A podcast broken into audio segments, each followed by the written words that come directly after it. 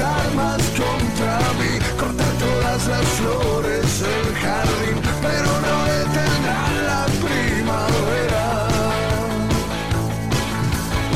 Pueden balearme contra una pared como lo hicieron ayer con el Che.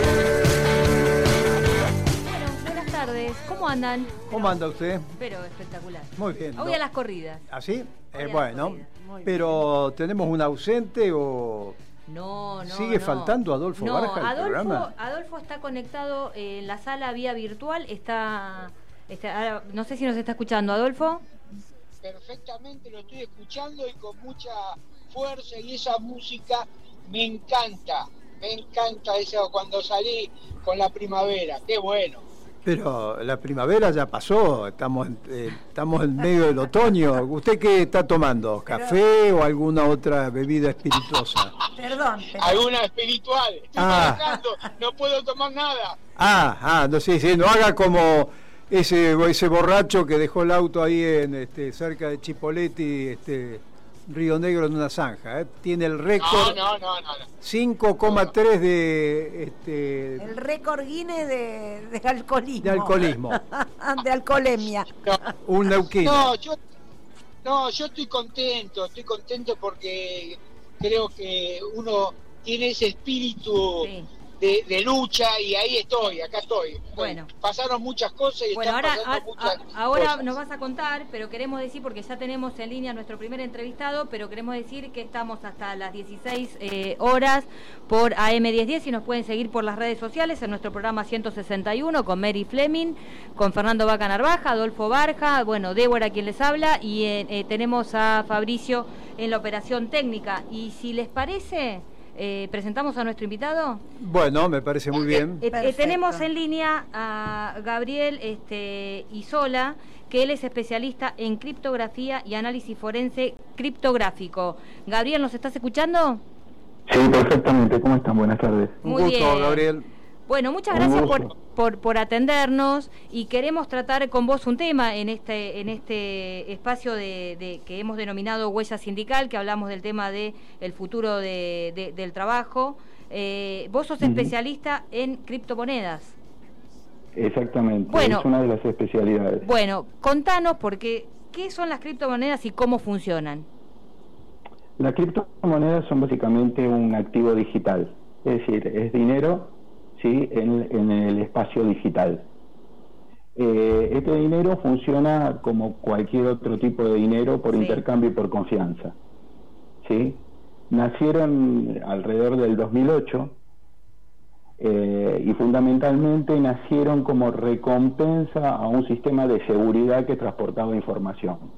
No nacieron originalmente como una moneda de intercambio normal, sino como un modo de recompensa.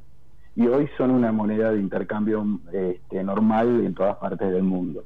Obviamente están muy atacadas porque los bancos centrales de todos los países detestan este tipo de activos porque salen de, de su control. ¿Sí? Claro. Pero eh, cada vez están más difundidas. Para que tengan una idea, hay 12.000 tipos de criptomoneda en el mundo. La, la más conocida es el Esto- Bitcoin. Es la más conocida porque es la primera.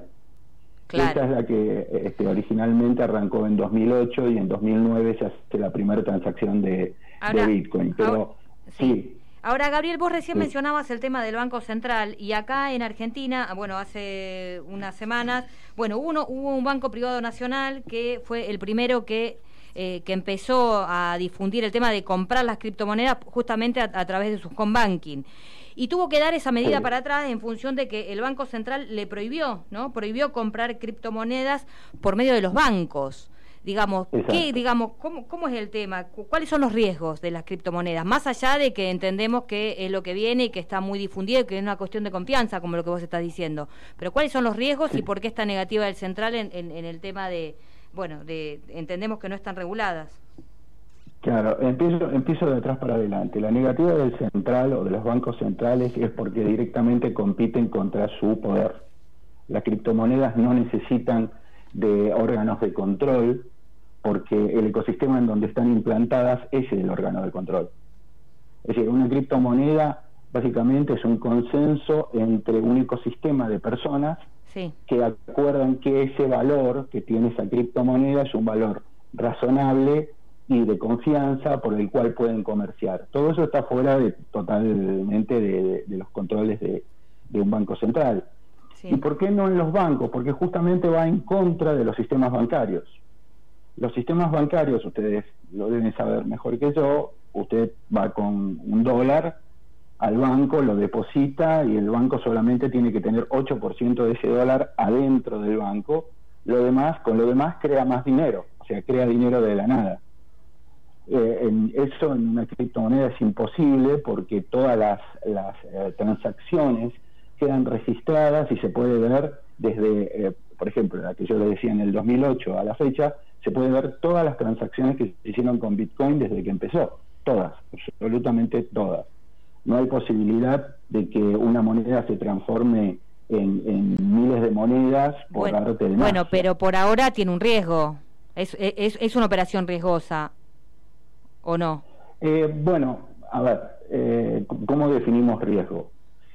Eh, ¿Es una operación riesgosa este, tener dinero en un banco? Y yo diría que sí, a la luz del 2001, sí, lo que le pasó en es cierto. Argentina, a la luz de, a la luz de lo que le pasó a los griegos, a los turcos, yo diría que estar en un banco es una operación riesgosa. Bueno, pero estamos hablando de decir, las "No, pero- regulaciones, nos referíamos a las regulaciones, ¿no? Digo, ¿cuál es la garantía de, de, de alguien que ahorra en criptomonedas o que tiene lo, lo usa como reserva de valor?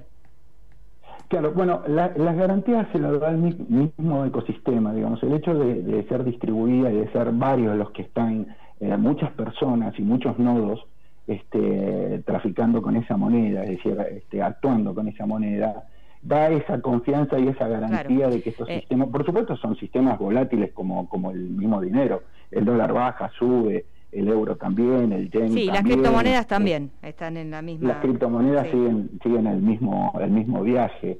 Por supuesto que no no están reemplazando al dinero fiat. El dinero fiat es el dinero el dólar o el euro. No, no, eh, eh, estamos, estamos en, en convivencia con, con, con el tema de las criptomonedas. Bueno, e- es, un tema que eh, seguramente vamos a estar hablando también en el futuro porque, digamos, es el tema que está y el tema que viene. Y bueno, vos, Claro. este, al ser especialista, seguramente vamos a conversar en, en- en otra ocasión. Este, te vamos a tener que, que despedir este, en, en este momento y te agradecemos muchísimo este, que hayas compartido estos conocimientos con nosotros y con la audiencia. No, por favor. Al contrario. Bueno, gracias Gabriel. Muchas gracias. Un abrazo. Hemos hablado con Hasta Gabriel luego. Isolía, que es especialista en criptografía y análisis forense criptográfico para Huella Sindical y les recordamos a los oyentes que nos pueden pueden seguir las redes sociales, por supuesto de, de, de, de- de- de la radio y también del espacio Huella Sindical directamente en todas las redes y también de Genética Sindical. Bueno, un dato que faltó en, en el- en este tema es si con la criptomoneda se pueden pagar los impuestos. En el caso chino, Chino sacó su criptomoneda que este, con control y con garantía del Banco Central. Digo porque también viene un fenómeno Claro. diferente Claro. en esto, ¿no? Sí, sí, sí. Sí. Bueno, ¿qué tenemos? Adolfo, ah, Adolfo, yo me saqué el auricular y no lo voy a escuchar. Eh, ¿Estás ahí, Adolfo? Por supuesto. Bueno, acá tenemos la, la directora del programa que nos tiene que decir por dónde seguimos. No, tenemos este nuestro espacio. Hoy tenemos muchas cosas. Muchas Mary. cosas, por suerte. Tenemos un Sí. montón, tenemos que, bueno, Ah. tenemos historias desobedientes, que va a venir ahora, eh, vamos con historias desobedientes, tenemos este, hace, hace una seña. No, para que vea el, el- el reloj, nada más. Eh, tenemos nuestro, nu- nuestra canción de Cortina, está por ahí. Eh, lo pedís, lo tenés, ahí está. Tantas mirá. veces me mataron, tantas veces me morí. Sin embargo estoy aquí. Porque el- el espacio resucitado. nuestro- no tenía lo de la criptomoneda acá. Gracias estoy a la desgracia. está. Si hay a la mano con puñal, porque me mató tan mal? Y seguí cantando. ¿Qué, ¿Qué tenemos tal? hoy? ¿Qué, qué, qué hoy, viene? hoy tenemos eh, una particularidad, este, de son el fallecimiento por enfermedad de dos compañeros eh, con una diferencia de días, en- de una semana, en la ciudad de Rosario. Eh, dos Sí. compañeros a los cuales conocí personalmente desde chica, este, dos militantes maravillosos, cada uno en su trabajo específico. Es- Uno fue Eduardo Zanela, un abogado que fue mm, el abogado de la CTGT de los argentinos en su Ah, momento. Sí, y después fue abogado de la mayoría de los compañeros presos políticos de esa época y por eso mismo la AAA varias veces este, lo persiguió, le puso una bomba en su casa. Finalmente se exiló en la ba- Embajada de México y compartió con Cámpora y con Juan Manuel Arbal Medina este, varios meses de cautiverio ahí en la embajada hasta que finalmente pudo salir hacia México. Igual como todos estos compañeros, hasta el último día de su vida siguió militando.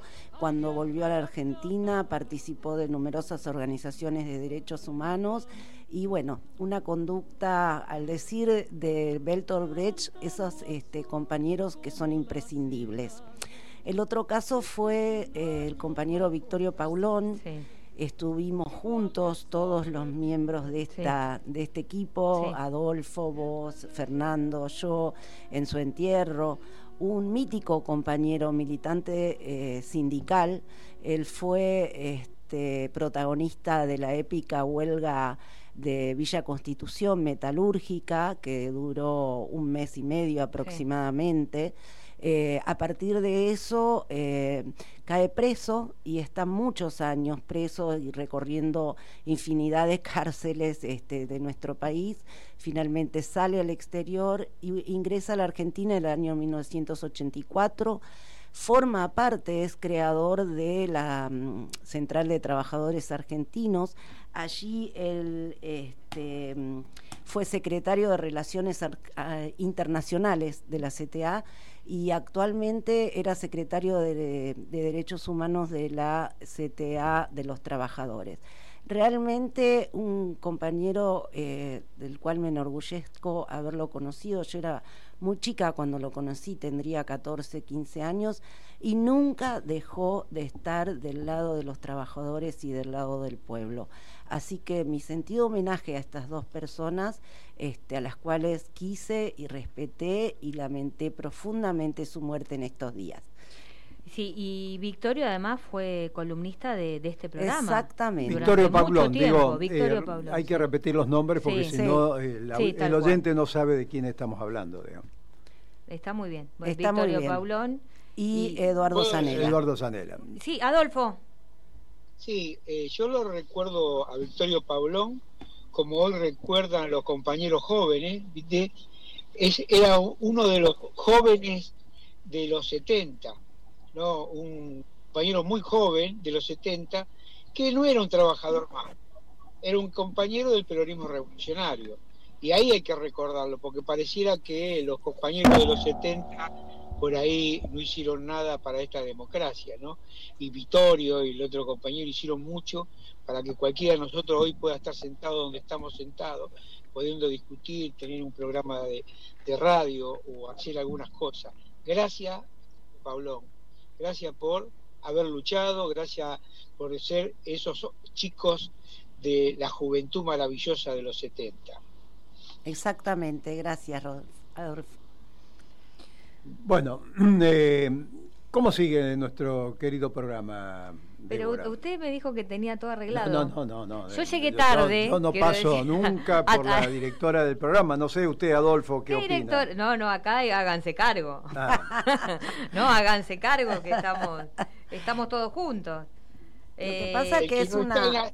Nosotros decimos en el sindicalismo, el que no está en la asamblea tiene que acatar orden de lo que se de- decida. Así que usted acate, usted acate entonces. hago lo que digan ustedes. Muy bien. No, que- esto es increíble. Hay que aprovechar este momento. Hay que aprovechar. ¿Qué Hay está que- pasando? Me lo cambiaron a Adolfo. Sí, sí, hay que aprovechar. Hay que aprovechar este, este, este momento, digamos. La verdad que no sé con, Aprovechense. la verdad que no sé con qué seguimos Bueno, ahora. eh, con eh, me parece que hay un economista que vino la semana pasada, Ah, que hubo una serie de gestiones, está un poco dispersa. estoy usted, dispersa, ¿no? estoy Bueno. dispersa, sí, Y perdón. creo que uh, le hicimos una nota, un reportaje que sería interesante escuchar, porque Toca Sí. tema de inflación, toca el tema del desempleo, toca el tema de las tasas de interés, es decir, el Banco Central, un poco los puntos críticos de la economía argentina. Claro, recordemos que eh, es un economista estadounidense, se llama Warren Mosler y este, lo trajeron varias organizaciones, entre ellos, bueno, Grupo principalmente el Bolívar. Grupo Bolívar. Exactamente. eh, y hubo una serie de, este, de eh, eh, Actividades. actividades, no me salía la palabra, gracias Mary. Y bueno, hizo muchas ponencias, incluso también... Este, Leva- levantó alguna polvareda la polémica. Exacto, además, bueno, estuvo en Astillero de Santiago, en universidades y ponemos, tenemos para pasar el... ¿Usted lo tiene ahí? a- Sí, ahí Fabricio lo tiene. Lo presentó a... Sí. sí, Warren Mosler, que es un este, economista estadounidense, que es el creador de la teoría teoría monetaria monetaria. moderna. Una mirada distinta, opuesta a los neoliberales o al Fondo Monetario Internacional. Diría una mirada muy próxima al peronismo. Sí. Exactamente. ¿Lo escuchamos? Bueno, acá estamos presentes en un seminario donde está este, García, un compañero este, egresado filósofo, ¿no? Nada menos y nada más. Editor de Warren Morren. Y Warren Morren que es este, fundador, diríamos, el padre de la teoría monetaria moderna. Eh, la primera pregunta, ¿cuáles son los ejes de este seminario? What are the main points of this uh, seminary that you just uh, explained today? Uh, a couple of things. So, one of, una- una- unas cuantas cosas.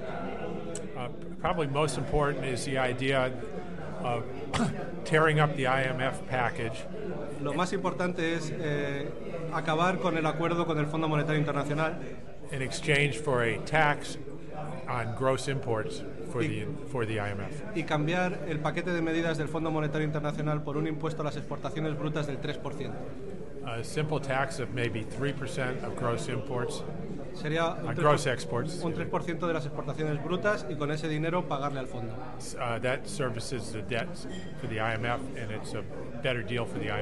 Esto es una medida que en realidad debería aceptar el fondo porque es mejor y más seguro para pagar la deuda del fondo. It, it makes the IMF loan a more secure loan to have a tax on gross exports. hace que la seguridad de poder repagar el, el préstamo sea mayor, o sea que al fondo le convendría.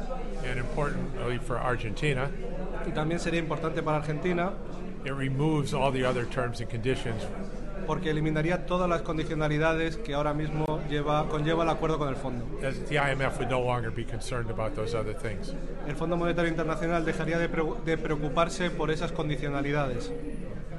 Una de las grandes discusiones con el acuerdo con el fondo, Argentina ha tenido 23 acuerdos con el Fondo Monetario Internacional. Argentina has had 23 agreements with the International Monetary Fund. Y todos esos acuerdos terminaron con pedidos de waiver y con nuevas condicionalidades. Por eso es muy importante lo que está planteando Warren. Those agreements ended with new conditionalities and new Yeah. Yeah, well, this changes all that. Dice que este, esta idea para pagar al fondo acaba con toda esa dinámica.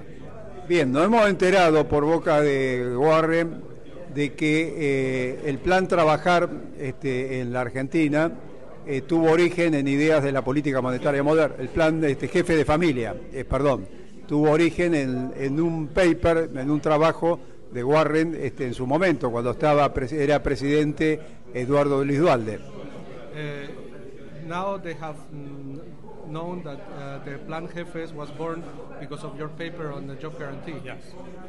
¿Y qué es el trabajo, el concepto de trabajo garantizado? What is the job guarantee? What is the concept of the job guarantee? Uh, it's very simple. The government simply offers a job to anybody willing and able to work. Es muy fácil. Es simplemente que eh, todo el mundo que quiera y pueda trabajar, pero no encuentre un trabajo en el sector público permanente o en el sector privado, reciba un trabajo por parte del Estado. Bien, acá se generó un gran debate en el seminario sobre el tema de las tasas de interés. La tasa de interés cero, si es posible aplicar en la Argentina igual que Japón. ¿Es posible? Eh, is it possible to have a 0% interest rates in Argentina like in Japan? Oh yes, any any nation can have that. In fact, that's the base case for analysis. Dice que sí, que cualquier, na- cualquier eh, nación puede tener un 0% de tasa de interés y que de hecho es lo mejor que se podría hacer. Bueno, uno de los temas polémicos era si la moneda, el peso argentino, tenía valor, además del valor de cambio, porque eh, la capacidad de ahorro en la Argentina, de nuestro pueblo, se va al dólar. ¿Cómo se resuelve esa contradicción? Uh, one of the issues that raised here was the value of the peso. Other than the value of exchange, they don't give value to the peso as a, as a wealth reserve. Uh, how do you, because most of the people save in dollars, how would you solve that problem? Okay, so we solve it by dramatically reducing the number of pesos that are being paid by the government. Se uh, solucionaría reduciendo drásticamente el número de pesos pagados por el gobierno. That are then sold in the foreign exchange market for dollars and euros. que luego se destinan al cambio de, por divisas eh, extranjeras en los mercados internacionales de divisas. For example, cutting the interest rate from 45% to zero Por ejemplo, cortando los tipos de interés del 45% al 0%, eliminates the payment from the government of all those pesos to the foreign exchange markets. elimina todo ese flujo de pesos que, van- que luego van destinados a los mercados internacionales de divisas para cambiarlos por dólares. And, and I outlined several other sources of pesos Y también analiza las otras fuentes de pesos que van destinadas a esto, that get sold in the foreign exchange market and how they can be eliminated at source. Cuyo objetivo es cambiar los pesos por divisas extranjeras en los mercados internacionales y cómo habría que eliminar la fuente de esos dólares que van destinadas al cambio. Ahí nos estamos refiriendo al caso de la- las LELIC, por ejemplo. Sí. That's for example the case of the LELIC. That is one of the one of the uh, mechanisms of exchange called LELIC. Okay, how does that work? Yeah, yeah, sí, sí, ese es el caso de las LELIC. Sí, es lo que se le paga a los, lo interesa que se le paga a los bancos. Exacto. Sí, eso es. Eso habría que acabar con ellos. I don't know that word. So. It's one of the mechanisms to uh, that the banks use to exchange pesos for dollars. Oh.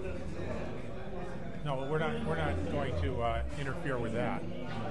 What we're going to interfere with is the source of the pesos that get to the banks. Eh, él lo que dice es que lo que habría que hacer es cortar ese flujo de pesos desde la fuente, desde el gasto del gobierno, para que no exista ese flujo. Right. Right now, the government pays pesos or authorizes the payment of pesos Actualmente el, el gobierno autoriza el pago en pesos that find their way to the foreign exchange market. que luego se van hasta los mercados internacionales de divisas. Instead of trying to tax those back or to control the exchange rate, En vez de intentar controlar el tipo de cambio o intentar recuperar ese dinero,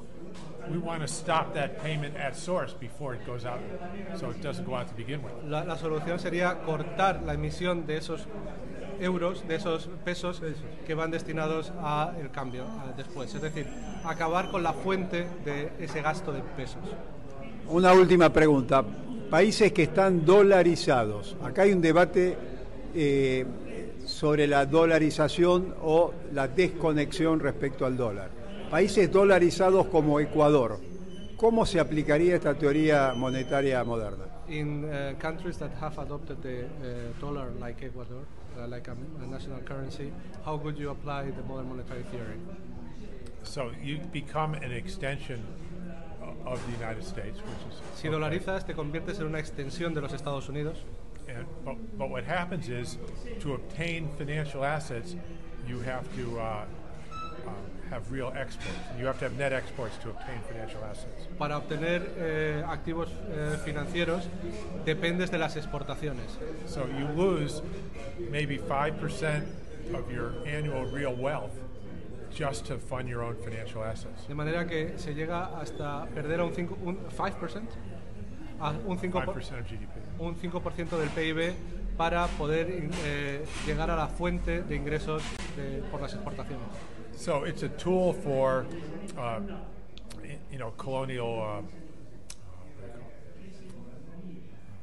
exploitation. Es una herramienta de, eh, col- de colon- de explotación colonial. And when you dollarize, then you become a colony of the United States where you're sending the United States 5% of your real wealth every year.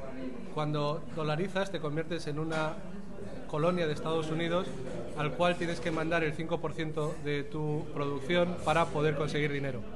So it's, it's your choice.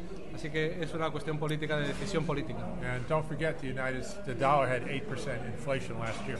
Y no hay que olvidar que el año pasado el dólar tuvo un 8% de inflación. Clarísimo. La última pregunta, porque no puede uno dejar de no seguir preguntando. Eh, la situación de la inflación, el- la vinculación de la inflación con la tasa de interés, ¿es la única causa de la inflación o es multicausal? What, what is the connection between the interest rate and inflation? Is the interest rate the only source of inflation? No, the interest rate causes and promotes inflation. No, no, no es la única causa, pero la tasa de interés causa inflación. High, higher interest rates means higher inflation. Ah, tipos de interés altos significan inflación alta, But there are several other sources of Argentina's inflation. pero la inflación en Argentina tiene otras causas también. Bueno, muchísimas gracias, ¿eh? perfecto y muy claro. Y seguiremos con después contigo. Bueno, porque él se nos va. clarísimo. Muy buena, muy buena la entrevista, muy buenas las preguntas y muy buenas las respuestas, porque Sí. te dan un panorama bastante claro de lo que él nos, nos vino a contar acerca de su teoría. Claro, realmente. además, este, sí, vas a decir algo. No, que nos vamos a meter un poquito en este debate en el próximo bloque porque ahí estoy viendo cómo le están contestando a Cristina Guzmán, Ah, Culfas. bueno. Han salido en fila india, ¿no? Bueno. A, a esa, a esa clase magistral que se dio en la provincia de Chaco. Muy bien, quédense hasta las 16 horas por AM1010 y recuerden que nos pueden seguir por las redes sociales. Vamos a, no sé, un corte, una tanda y ahora seguimos. Dale linga, como decía, lo reemplazo a usted, Adolfo, porque no está aquí. Bloque de genética sindical por AM1010, estamos hasta las 16 horas. Tenemos un programa movidito, Movidito, programa número 161. 161. Y el equipo completo. Así Tres es. en el piso y a la distancia Adolfo. Hubo Sí. un congreso, el segundo congreso nacional de la CTA, y ahí estuvo este, Adolfo Barja, secretario general a nivel nacional del SUTAP. ¿Nos va a hacer una, un comentario, una síntesis del congreso? Bueno, trataremos de hacer una síntesis. Eh, lo primero quiero decir que fue un gran congreso, eh, con muy, muy buena participación de todo el interior. Eh, y las definiciones, ha, tenido definiciones muy importantes. Las que puedo decir que, que, que las siento mucho es decir, vamos a parar el día que venga el Fondo Monetario Internacional porque se le dice que no al Fondo Monetario Inter- Internacional. No como Gulpa y, y el otro, y el ministro, ¿no? Guzmán. Digo, Guzmán. Digo, así que eh, se aprobó memoria y balance, eh, hubo mención de Vittorio Paulón, eh, también quiero decir que hubo otra, otra, otros compañeros que levantaron parte de la historia de donde uno viene, como el secretario general de, de la CTA y otros compañeros más, y ahí también han hablado de eh, los 50 años que se viene por el tema de Treleu y levantando a mi compañero eh, eh, Vasco Vaca Narvaja. Así que en un plenario importante, los trabajadores levantando en esa juventud maravillosa que muchas veces uno se olvida, o la hacen olvidar o no quieren que se hable, porque hablar de esa juventud es también hablar de reivindicaciones que hoy por ahí no están dadas o no, o no la tienen en cuenta. Ese plenario eh, da, da mucho para hablar, da mucho para hablar porque la- las intervenciones fueron como la del Colorado Isasi, el secretario general de la CTA de la provincia de Buenos Aires, donde plantea hacer una gran movilización federal por el tema del Paraná, eh, por el tema del canal de Magdalena y por el tema de las empresas del Estado. Así que fue una eh, gran, gran eh, eh, eh, movida, digamos, ¿no? Así que, Sí, bueno, no una, sé si- una de las cosas que me, me llamó la atención, porque ahí yo estuve acompañándolo a usted, es el eh, la cantidad de compañeros del interior que estaban presentes, pero no solo de la industria o empleados estatales, sino a nivel de la producción agraria. Eh, y además eh, salían los temas concretos de la realidad concreta. Eh, como dice un poco este, a- Cristina Fernández de Kirchner, este, no se discutió la boleta única, no era la No. preocupación del 2023. La preocupación conte- concreta central era lo que nos está pasando hoy en día, en el bolsillo, en la realidad, en el trabajo, en la salud de nuestro pueblo, ¿no? Eh, eso me llamó la atención. Muchos oradores, muchos oradores. Sí, pero vos, vos viste que fue un plenario para discutir memoria y balance, y lo que casi no se discutió fue la memoria y balance, porque todos los compañeros están de acuerdo que el balance es un tema político. ¿Para dónde va la, el- la plata? Si está bien invertida en lo político, nadie dice nada. Y al contrario, todo fue eh, levantando las manos y, la discusión fue más política. ¿Qué pasa en nuestro país? ¿Qué pasa en Latinoamérica? ¿Y cuáles son las medidas que hay que tomar de aquí en más? La unidad sobre todo y, y- también quedó muy claro que necesitamos unificar criterios con todos para poder pelear a este Fondo Monetario y a esta oligarquía de mierda que lo único que hace es nos somete, ¿no? Sí, también me pareció importante el tema del análisis de la situación internacional en el medio del conflicto ruso-ucraniano y la presencia de Cachorro con una delegación que estuvieron en Cuba para el primero de mayo, este, con miles de delegaciones, y Claudio Lozano que estaba en nada menos que eh, el inicio de campaña de Lula da Silva en Brasil. O Ah, sea, eh, qué importante tener una visión más allá de los conflictos inmediatos que uno tiene salariales en la lucha interna diaria, tener esa visión de patria grande, ¿no? Creo que eh, vos en el mismo discurso la resaltaste bastante. Sí, porque no solo se tiene que discutir el problema de los trabajadores, sino qué país vivís, qué país querés. Y esto es un reflejo de nuestra historia. Nosotros, los dirigentes sindicales, no estamos solamente para discutir qué el salario y las condiciones de trabajo, estamos para discutir qué clase de país queremos. Por eso es muy importante para mí ese, ese congreso y en este lugar que estamos ahora que podemos discutir estos temas, ¿no? ¿Qué patria queremos? ¿Qué, qué es lo que queremos de nuestra Argentina? Así es. Me hizo recordar mucho este plenario, este congreso, segundo congreso nacional, a lo que era el debate en nuestra época, la época suya, porque usted tiene ya unos cuantos años de la CGT, de los argentinos de Raimundo Ongaro, ¿no?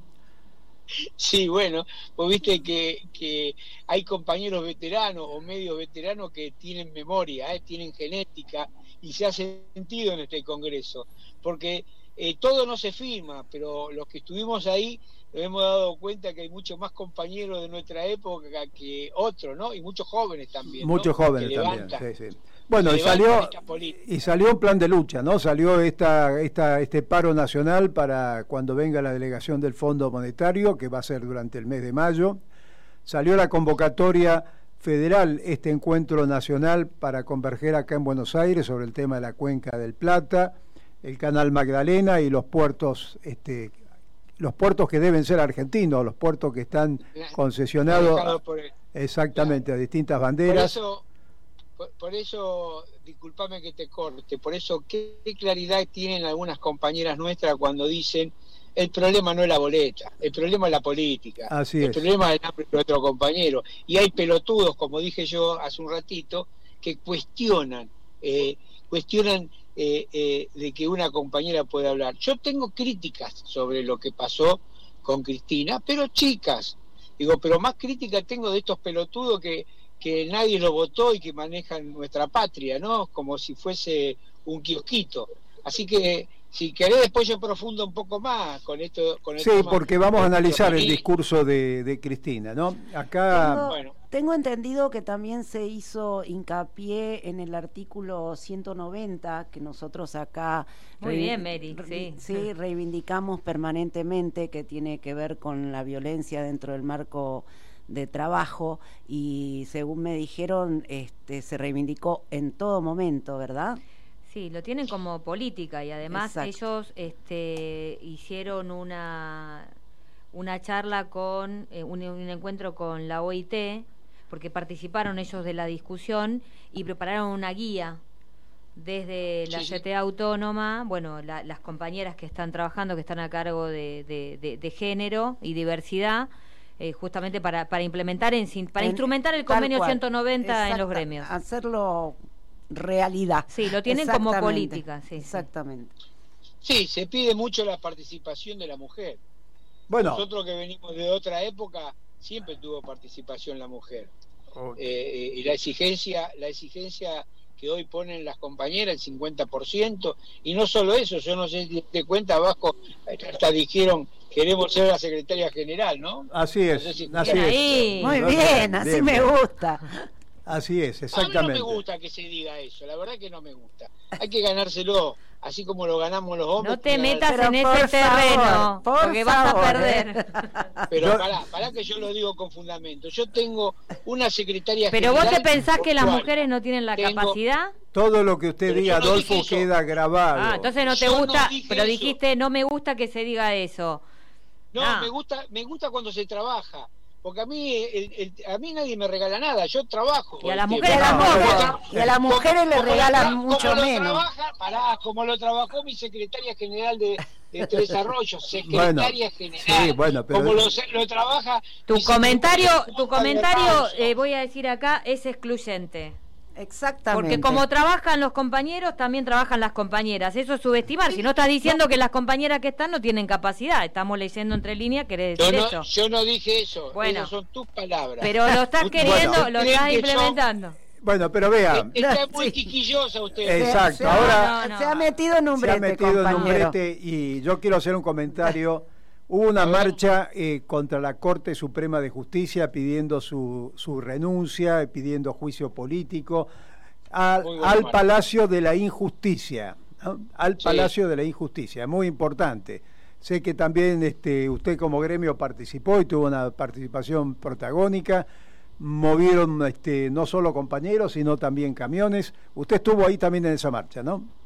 No, lamentablemente eh, estuve acompañando eh, el fallecimiento de nuestro compañero en Rosario, pero el que estuvo en esa marcha fue el secretario general de Cava Avellaneda, que se llama Nicolás Barja, Ajá. eh, que, que es mi hijo y que se ganó solito el puesto, no por ser el, el hijo de alguien, y que la verdad eh, quedó eh, la entrada de, de Nico con todos esos camiones y la salida de Nico con todos esos camiones quedó ahí eh, en discusión de muchos. queremos- Algunos se creían que eran los camiones de Moyano. Sí. No, son los camiones de Nico ahora.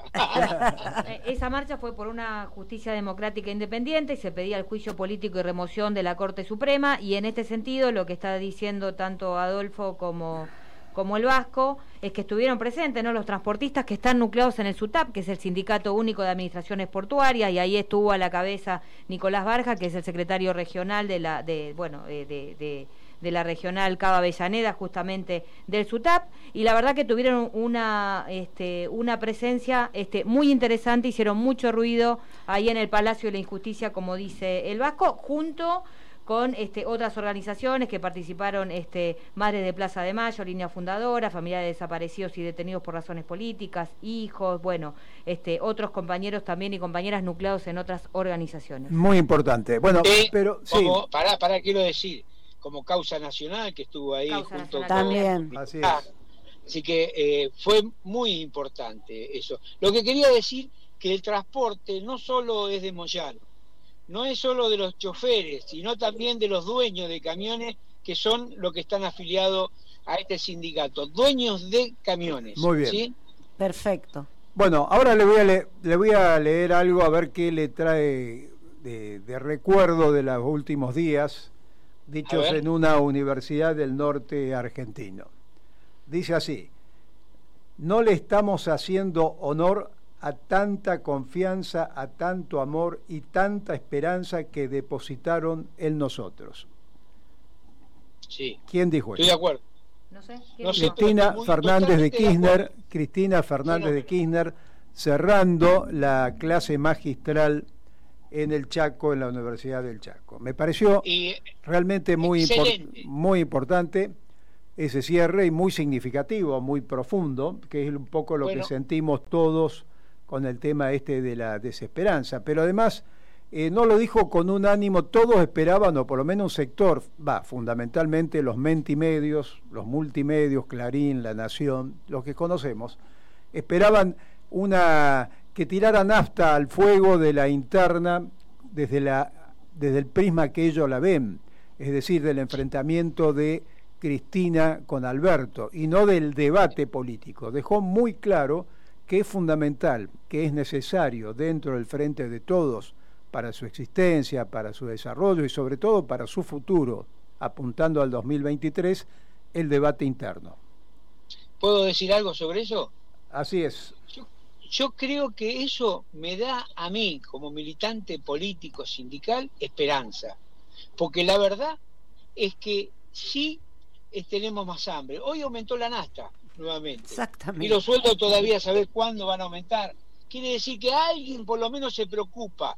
Y eso es lo que me da esperanza. Que hay otra patria posible con otra política posible. Eso me da esperanza.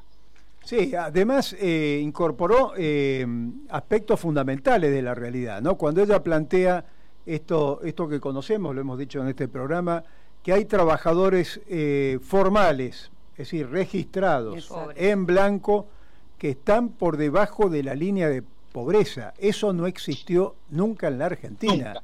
Es decir, Y es así. Además señaló el tema de los jubilados. Si hoy nosotros vemos la situación de los jubilados, nos encontramos que uno de cada diez mujeres, no se, solamente uno puede jubilarse y que dos de cada diez varones pueden jubilarse. Es decir, estamos hablando del 90% de las mujeres en condición de jubilarse y del 80% de los hombres en condiciones de jubilarse. Llegaríamos a una situación donde estaríamos con menos jubilados que en la época de Macri. Y se supone que nuestro gobierno puso el eje en la campaña electoral en los jubilados.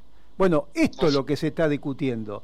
No se está discutiendo si Cristina es más mala, más buena, si Alberto este, mira para otro lado. Este, no, se está discutiendo la política económica y el futuro de los argentinos. Esta es la polémica con el Ministerio de Economía. Bueno, y, y no es bueno que discutamos política. Por no es bueno que se le diga a- Fundamental. A, a- a los que manejan la economía te estás equivocando, este no es el camino. Ahora- Porque la verdad que, la, la verdad, discúlpame, la verdad es que es cierto que los trabajadores eh, formales son pobres, nunca se vio en nuestra existencia. Trabajadores con sueldos pobres, Ahora, bajo la línea de pobreza. Después de esto hubo mucha repercusión. Mucha repercusión. ¿Qué pasó en el día de hoy? Que parecía que, bueno, porque el tema de, este, bueno, Cristina se diferenció, no rompió, Bueno, no, parece dijo que, lo que dijo. parece que se Pero eh, molestó. eh, envalentonó el ministro Guzmán. ¿Qué Salió ¿Qué? salió con los tapones de punta a contestarle a, a Cristina en su discurso en la fundamentación económica. La verdad que no tiene eh, elementos de la realidad, salvo la teoría, el discurso, como para contestarle a Cristina esto que decíamos, de lo- el, el- el retraso que sigue teniendo los salarios respecto a la inflación, la situación jubilatoria, lo que decía Adolfo recién, subió el 12% a la nafta. Esta semana se discute el aumento de la luz y el gas este, en audiencia pública, pero ya es un hecho. Ya es un hecho que va a haber Claro, aumento. Aumento va a haber. Es decir, la presión inflacionaria este, va a seguir vigente, se va a seguir comiendo este, la economía. Bueno, Eh, de hecho, con respecto al tema de los gremios, bueno, en el, en el caso, bueno, están cerrando paritarias, muchas están por debajo. Bueno, querían, en el caso de la bancaria, fuimos a un paro, querían menos del 40%, el 40%, pero ellos tienen una proyección del 60%. Bueno, finalmente fue el acuerdo que se logró, ¿no? Con, con revisión. Quiero, está bien, quiero hacer una pregunta ahí a la mesa. Eh, un funcionario tiene que trabajar, tiene que, no tiene que ir a discutir, y menos con una mujer que le aportó el 30 o el 30 y pico por ciento de los votos para que nuestro presidente, que tenemos que defender, eh, eh, esté de presidente. A mí me parece que este muchacho que está discutiendo eh, en contra de Cristina, el presidente tiene una patada en el culo y decirle, cerrá el pico, andate, porque no puede discutir con una mujer que le dio tantos votos y lo único que hace esta mujer es decirle, mirá, creo que la política económica está equivocada. Si no, ¿quién se lo va a decir? Mongoto Flores. Yo no entiendo eso. Una patada en el culo a este, a este ministro, digo. ¿eh?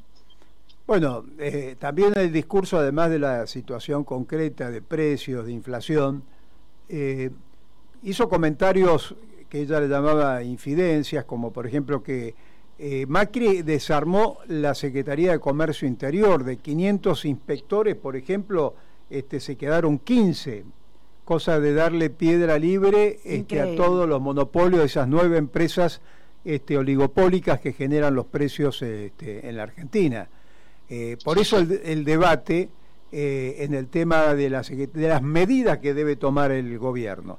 Ahora, fíjate que los comentarios de, de Hernán este, Lecher, que era el, el candidato que tenía Cristina para la Secretaría de Comercio Interior, que realmente eh, quería regular este tema de los oligopolios, eh, Culfa le dijo en una reunión, salió en los medios de comunicación, que esa no era la política del gobierno, que la política del gobierno no era confrontar, no era chocar, era persuadir, era persuadir.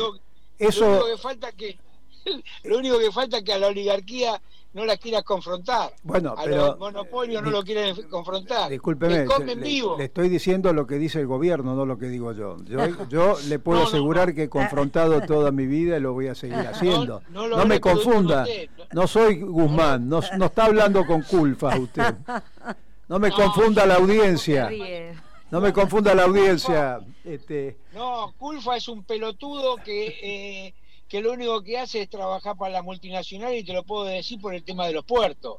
Y el ministro, de las contestaciones que tiene y no se banca, que, que, que una mujer le pueda contestar y le pueda enseñar o le pueda decir cuál es la política a seguir, bueno, son medio pelotudos todo esto. No le digo usted, usted es mi compañero. bueno, bueno, me, pareció como dije, me dijo no me hagas reír, bajo con eso, como si yo sustentara Ah, esa bueno, el comentario... No, no, pero tiene que aclarar porque está en un medio público. Usted es un periodista especializado. No, yo Este- no, soy un dirigente sindical portuario que se come la O, la H. Bueno, B, imagínese, nosotros, nuestro gobierno el 16 de marzo, creo, declaró la guerra a la inflación.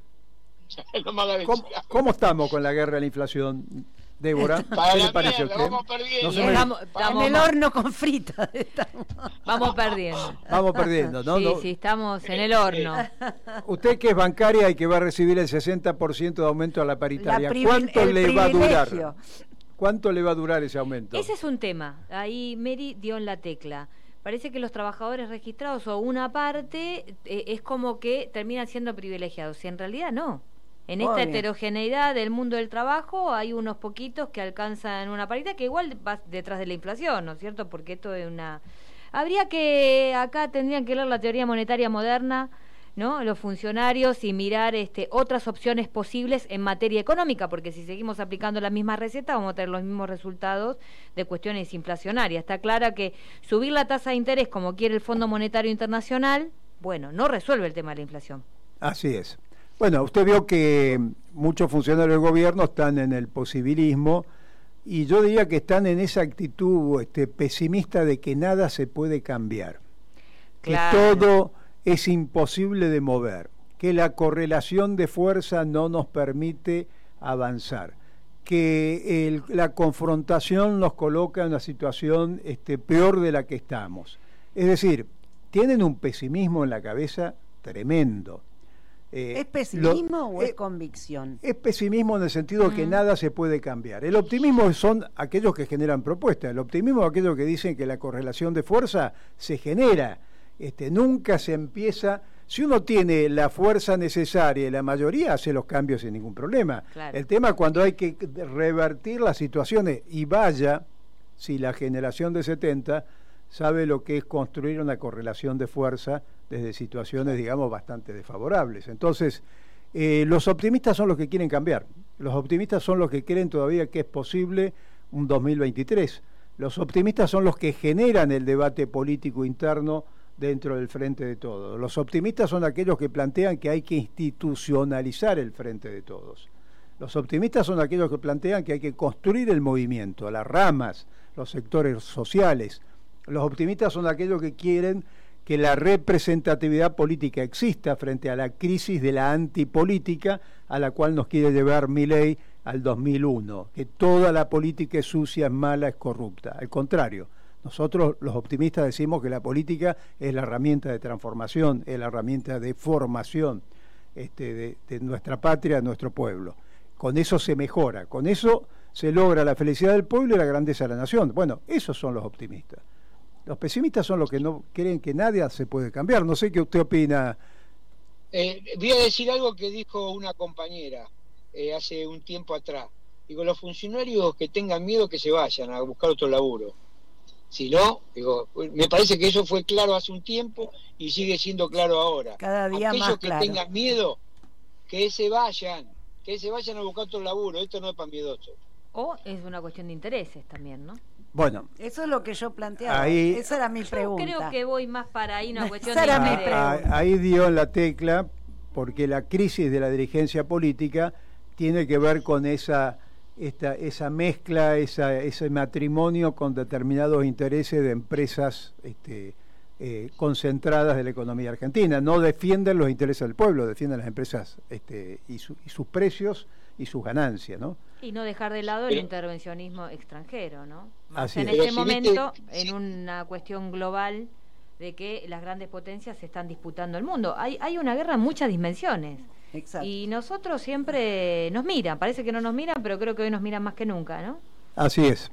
Y la Argentina tiene un futuro enorme porque es productora de alimentos y de energía. O sea, energía y alimentos son dos claves en el desarrollo, en la política este, de nuestro país eh, hoy, Y hoy la en la coyuntura, la no del futuro. y la soberanía. Bueno, y la soberanía. No hay, no hay energía, no hay alimentos si no hay soberanía alimentaria, si no hay soberanía energética. Y sobre todo, que en este momento, sobre todo lo que decía este economista, eh, Mosler, de la, creador de la te- teoría monetaria moderna, que tenemos muchos instrumentos. En eso, la- el manejo de la moneda.